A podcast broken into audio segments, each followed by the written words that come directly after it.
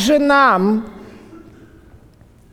понимать апостола Павла? Я, конечно же, как специалист в библейской экзегетике, если взять разные библейские книги по их жанрам и дать каждому из жанров библейских книг оценку по шкале от 1 до 10, то я бы, конечно, жанру апостольских посланий бы присвоил бы число 9. Это, конечно, сложные книги. Послание Павла намного сложнее апокалиптических книг Даниила и Откровения. Послание Павла сложнее пророческих книг. Послание Павла сложнее евангельского повествования. Может быть, сложнее посланий Павла э, определенные э, книги э, поэтической мудрости древней, такие как «Экклезиаст» или «Йов». Но в чем дело? Почему я так говорю с точки зрения жанра? Я говорю это потому, что любая библейская книга, прежде чем ее изучать, нужно определиться и понять ее стиль. Так вот, нам очень трудно понять полемический стиль послания. Вот в чем проблема. Многие богословы считали и до последнего времени, что Павел пишет эпистолярным стилем. Потому что видели какие-то приветствия, там заключения, но это только лишь начало и концовка. Павел пишет довольно сложным для понимания поли, полемическим стилем. Такой стиль, э, его можно отследить только на страницах Талмуда. Что Талмуд построен как полемика, но талмудическая полемика, она состоит из высказывания древнего мудреца, потом это высказывание объясняется соврем... более современным мудрецом, и потом другой современный мудрец, как бы высказывание противопоставляется, и все это делает редактор, который это все гармонизирует. Павел же фактически полемизирует с безымянным оппонентом. И вот здесь важно, когда мы читаем послание Павла, особенно послание к римлянам, увидеть всю цепочку рассуждений, а не вырвать один стих, потому что это могут быть слова, которые Павел приводит как расхожее мнение, после против которого он и полемизирует. Вот давайте почитаем про язычников, про иудеев в второй главе послания к римлянам. И вот здесь тоже второй момент трудный. Когда мы читаем апостольские послания – очень четко нужно уметь определять, где начинается вот эта вот мысль, и где она заканчивается, начинается новая мысль. Вот с чего начинает Павел. Тут нужно слово за словом читать. Скорби теснота всякой душе человека, делающие злое. Во-первых, Иудея, потом Елена. Напротив, слава и честь и мир всякому делающее доброе. Во-первых, Иудею, потом Елену. Ибо нет лицеприятия у Бога. Что мы с вами прочитали? Бог не различает, сделал это зло еврей или китаец. Оно является злом. Вот это вот первое, что противоречит расхожему мнению, когда люди говорят, да, а, я еврей, мне это нельзя. А, а ты язычник, это можно. Друзья мои, мы с вами прочитали с самого начала, что такое закон. Закон – это не можно и нельзя. Вот это проблема христианства. Бог требует. Требует это когда вот такие вот необоснованные, диктаторские «можно, нельзя». Павел же стоит совершенно по-другому. Есть добро и есть зло – Закон определяет, что есть добро и что есть зло. Однополый брак – это либо добро, либо зло. И закон определяет и дает, как можно сказать, что если еврей это сделает, это добро, а если китаец это сделает, это зло. Это же абсурд. Зло есть зло. Оно объективно – и вот поэтому Павел дальше рассуждает.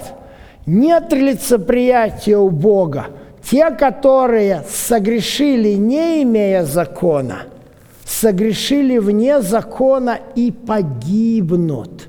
А те, которые под законом согрешили, по закону осудятся. Вот эти слова нам нужно внимательно разобрать.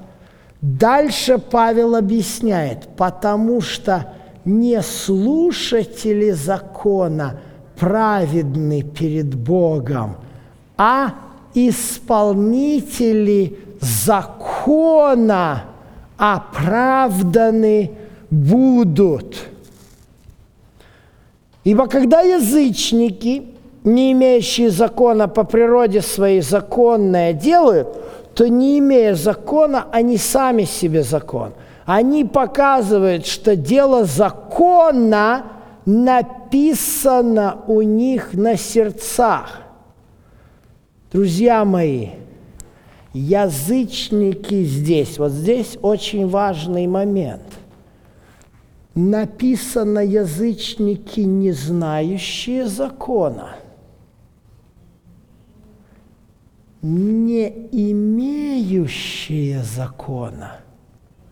Можно ли поставить знак равенства между словами «не знающие» или «не имеющие»? Вы понимаете? Вот она, в чем суть вопроса они показывают, что дело закона у них написано на сердцах. То есть, если они не знают закон, как дело закона, у них написано на сердцах. Да?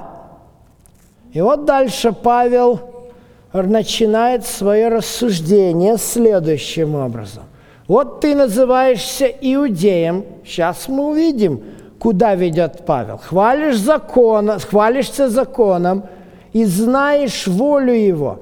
Разумеешь лучше, научаясь из закона, уверен в себе, что ты путеводитель слепых, свет находящихся во тьме, наставник невежд, учитель младенцев, имеющий в законе образец сведения истины – как же ты, уча другого, поведая не красть, крадешь, говоря не прелюбодействуй, прелюбодействуешь, гнушаясь идолов, святотатствуешь, хвалишься законом, а преступлением закона бесчестишь Бога.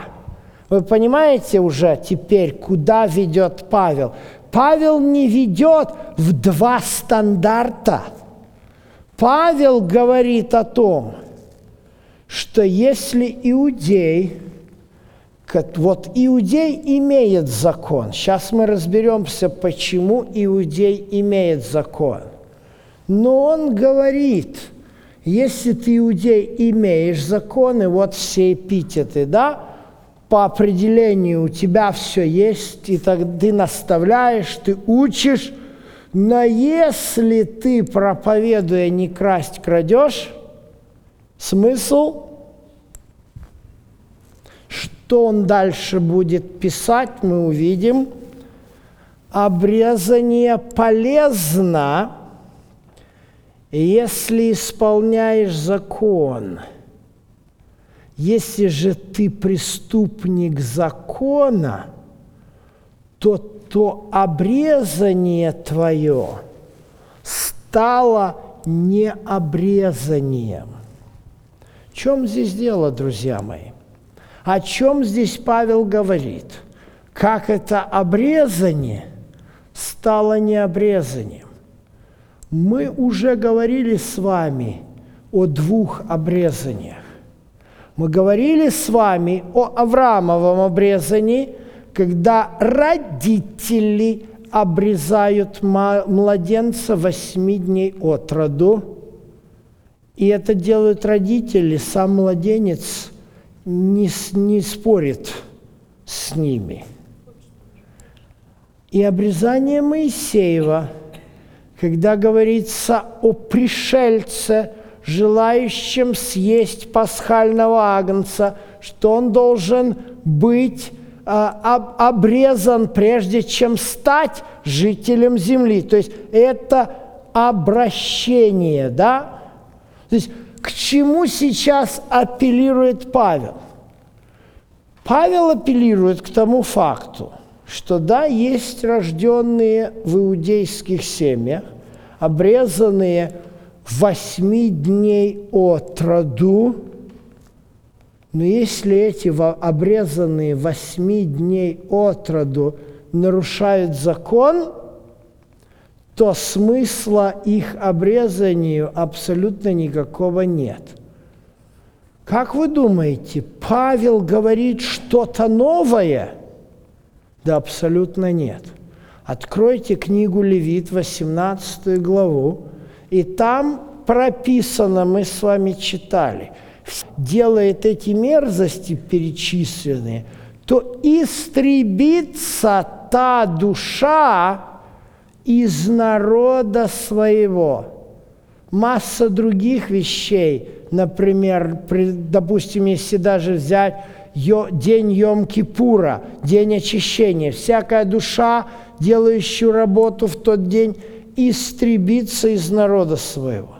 О чем здесь говорится? Здесь говорится о том, что определенные вещи, которые человек сознательно делает, зная заповеди, если он их делает, он уже не часть израильского народа. Даже если его родители в детстве восьми дней от роду и обрезали, но он себя исключил – из состава народа Божьего. То есть, поэтому его обрезание недействительно. Но дальше он говорит обратно.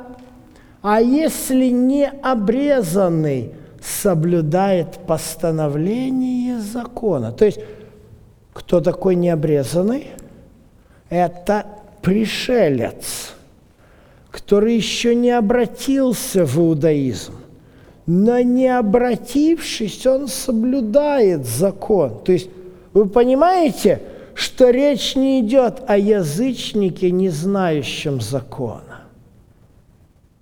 Что такое не имеющее, мы сейчас увидим. Но сам контекст теперь вам показывает, что язычник, не имеющий закона, это не означает, что человек – не знает закона, и просто вот он такой хороший, милый и добрый.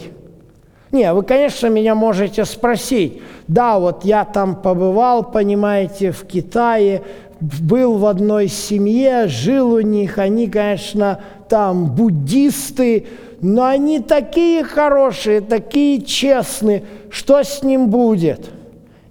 Это другой вопрос. Апостол Павел во второй главе послания к римлянам не адресует вопрос китайских буддистов, которые хорошие, искренние, честные люди. Апостол Павел говорит о людях, которые не совершили формального обряда обращения в иудаизм, но при этом они соблюдают закон. И он задает вопрос, то не обрезание, не вменится ли обрезание? Павел здесь однозначно апеллирует к равинскому постановлению, согласно которому мы с вами говорили, Маймонид в среднем веках говорит, если язычник решится быть э, наказан розгами, так что не должны соблюдать субботу, можно задать Маймониду вопрос. Конечно, он вам сейчас из гроба не ответит, но я ответ знаю, потому что написано – написано так, нет проблем, пусть пройдет весь путь обращения в иудаизм, и вот тогда будет все наши заповеди соблюдать. Вы понимаете? Иудаизм, он рассматривает заповеди не как стиль жизни, в котором делается добро, а он рассматривает заповеди как определенные, ну что ли, почетная ноша. И вот всякий иудей говорит, я горжусь, что мне Бог дал 613 заповедей, а вот ему, язычнику, всего 7 заповедей. Вот я ношу на себе бремя 613 заповедей. Друзья мои, это не бремя. Закон определяет, что есть добро и что есть зло. И поэтому Павел полемизирует – с вот таким вот подходом, который, кстати говоря, многие христиане очень любят. Да, закон – это бремя, Христос нас от этого бремени освободил. Вы понимаете, что Павел не за иудеев и не за христиан. Павел за Библию.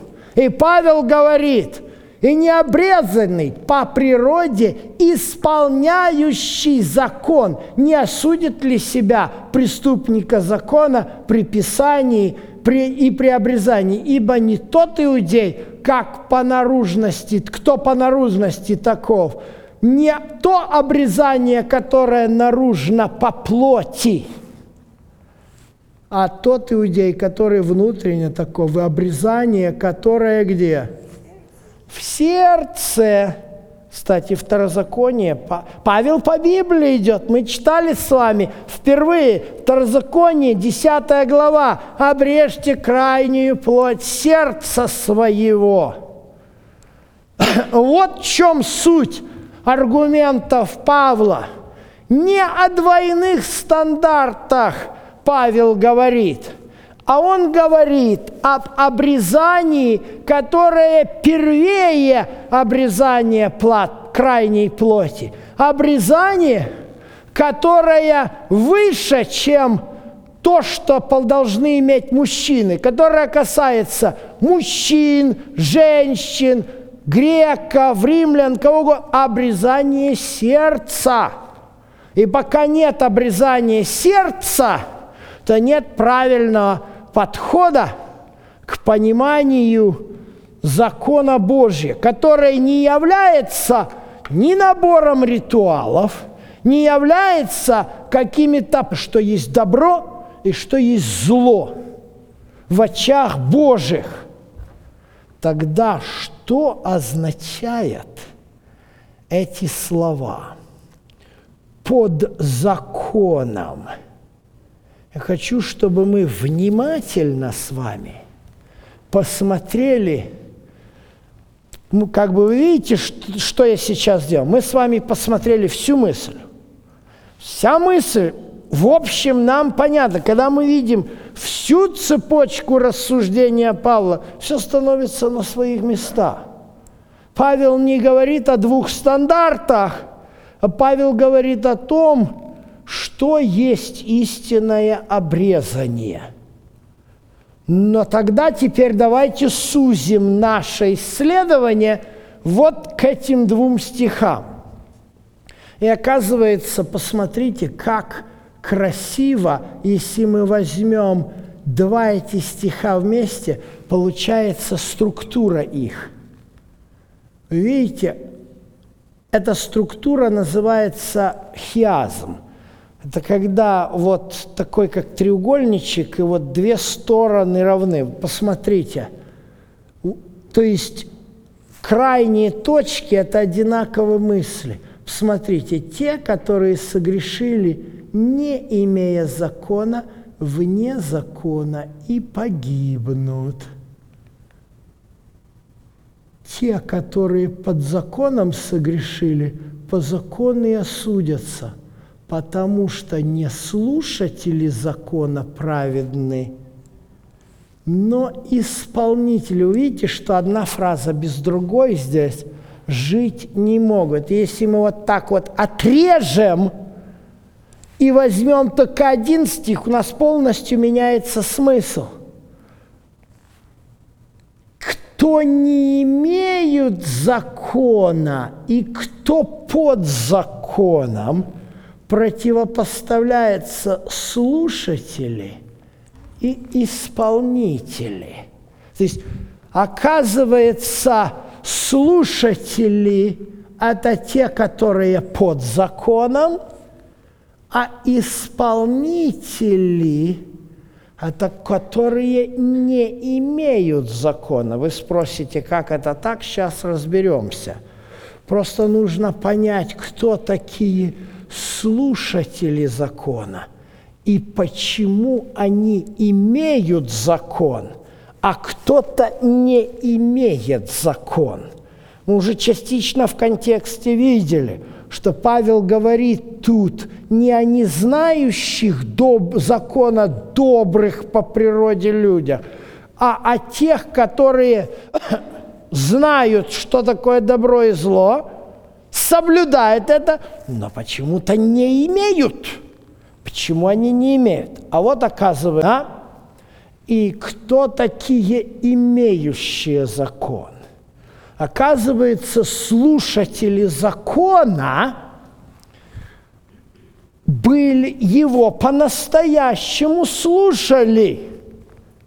Друзья мои, вот что сказано – и пришел Моисей, созвал всех старейшин и предложил им все сии заповеди, слова, которые заповедал ему Господь.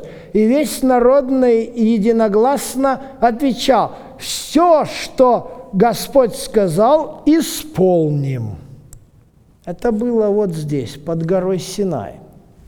А вот что происходит дальше. Они пообещали исполнить, что Господь сказал – а вот теперь давайте дальше посмотрим.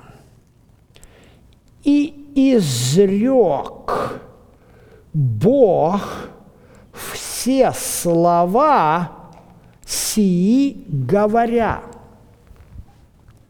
Где изрек Бог? Находясь на вершине Синая. Кому изрек Бог? В уши всего народа изрек Бог. Вы понимаете, кто такие слушатели закона? Оказывается, весь израильский народ, стоявший под горой Синай, они таки слушали закон. Это не Моисею говорил Господь все слова – это он громогласным своим голосом. Это каждый из вот этих тысяч, тысяч израилитов, они слышали настоящий голос Божий. Каждое слово десятисловного закона было услышано стоящими под горой Синай. Вы понимаете, кто такие слушатели закона? И вот после этого их потомки говорят, а мы имеем закон. Это наш закон. Раввинистическая традиция учит следующему. Господь, прежде чем на Синае дать закон, Он обратился к 70 нациям, и все абсолютно отказались, находя разные причины и несогласия. А вот израилиты сказали в один голос «Насева нишма» на русский переводится так. Понимаете? Поэтому Павел здесь очень конкретно понимает, что он говорит. Он говорит к тем людям, которые учат, что они имеют закон. То есть закон находится под их опекой. И поэтому они говорят, «Ха, ты, язычник, этого не имеешь, какое право имеешь наш закон соблюдать? Сначала стань одним из нас, и вот тогда будешь соблюдать. А Павел говорит, нет. Если необрезанный соблюдает закон, он спасется. А если обрезанный имеет и не соблюдает, то он не спасется. Вы понимаете, что такое теперь под законом? Подзаконные – это потомки тех, которые под горой Синай стояли. Вот она, в чем суть проблемы. Кстати, в христианстве очень похожие вещи. Я так умиляюсь, когда слышу от некоторых христиан, которые мне говорят, я родился в истине. Я все знаю с детства. А как будто он имеет закон. А вот те, которые не родились, они его не имеют. Как хорошо Павел говорит. Поэтому эти слова вечные слова и проблемы вечные. Отсюда очень легко понять, что такое под благодатью. Обратите внимание. Позиция – ты будешь соблюдать закон, когда ты станешь через обращение частью народа израильского. А вот теперь посмотрите, что говорит Иоанн. А тем, которые приняли его, верующим во имя его, сказал, идите, обратитесь. Нет, он сразу им дал власть быть чадами Божьими. Вот что такое под благодатью. И поэтому дальше он говорит, от полноты его мы приняли благодать на благодать. Ибо закон дан через Моисея, благодать же истина произошли через Иисуса Христа. И вот здесь интересно, когда начинают говорить о благодати, ой, что я только не слышу в определении. И самое большое определение – это незаслуженная милость. Если кто-то... Когда я слышу слово «милость», у меня только одна ассоциация. Царь-батюшка не вели казнить, вели миловать. Так мы к Богу. Какие у нас взаимоотношения? Не вели с меня в адский огонь посылать, вели в рай отправить. Давайте посмотрим, что такое благодать. это выражение, еврейское слово «хен», оно же на греческом «харис». Посмотрите. Ной обрел благодать пред очами Господа. А вот, например, дальше, когда Яков зовет Иосифа и перед смертью он говорит, если я нашел благодать в очах твоих. Тут очень часто в русском синодальном переводе используются разные синонимы, но это все слово «хэн». Вот Моисей говорит, почему я не нашел благодати перед очами твоими, что ты возложил на меня бремя народа сего. А вот посмотрите, Руфь с Воозом разговаривает. Чем снискала я благодать в глазах твоих, что ты меня при, принимаешь? А вот Есфирь, и полюбил царь Есфирь более всех жен, и приобрела она его благодать. Я еще раз говорю, русский синодальный перевод здесь непоследователен со словом «хэн». Знаете почему? Потому что они не понимают, они видят, что здесь вот есть устоявшееся понятие благодать, и они пытаются это понятие как бы оперировать, оно не подходит здесь, когда речь идет о любви царя Артаксеркса к Есфире. Но в иврите найти благодать в чьих-то очах – это выражение дематическое, значит, я полюбил кого. То есть, когда Бог говорит, я даю благодать, он просто говорит, я люблю тебя. Это способ признания в любви. Это не какое-то там помилование, когда в последний момент, там, понимаете, царь-батюшка палачу топор снимает с шеи уже. Понимаете? Благодать – это просто безусловная любовь Божья.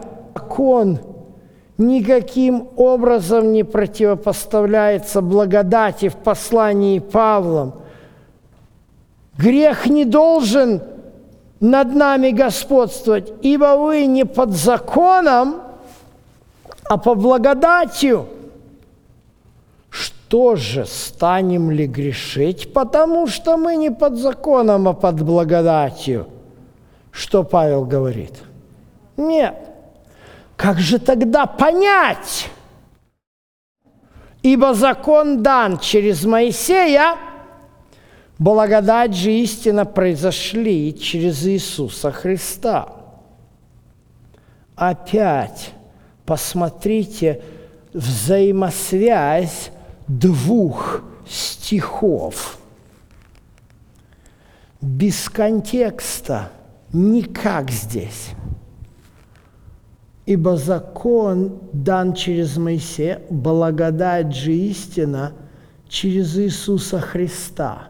И вот следующее, тоже про Иисуса, но вот здесь Бога не видел никто никогда, единородный Сын, сущий в недре отчим, Он явил – это ли противопоставление?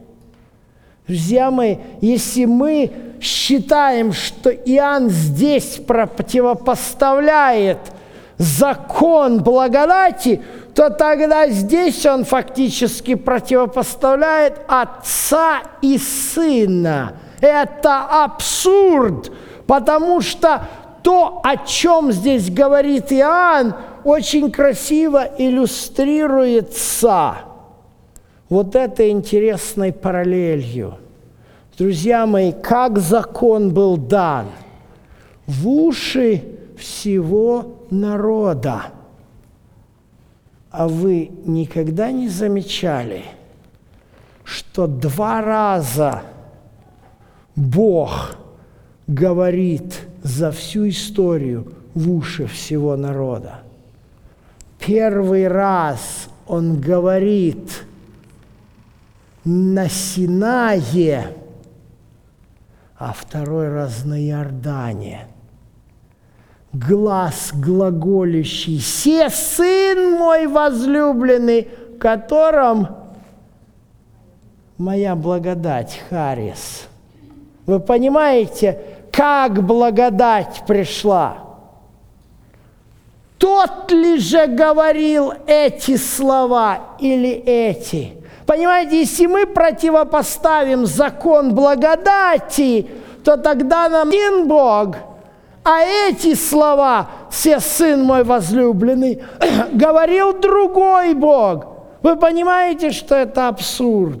Мы верим в единого Бога, который никогда не изменяется, который дает нам свой закон не для того, чтобы нас помучить чем-то, а для того, чтобы мы могли жить как люди полной жизнью. Аминь.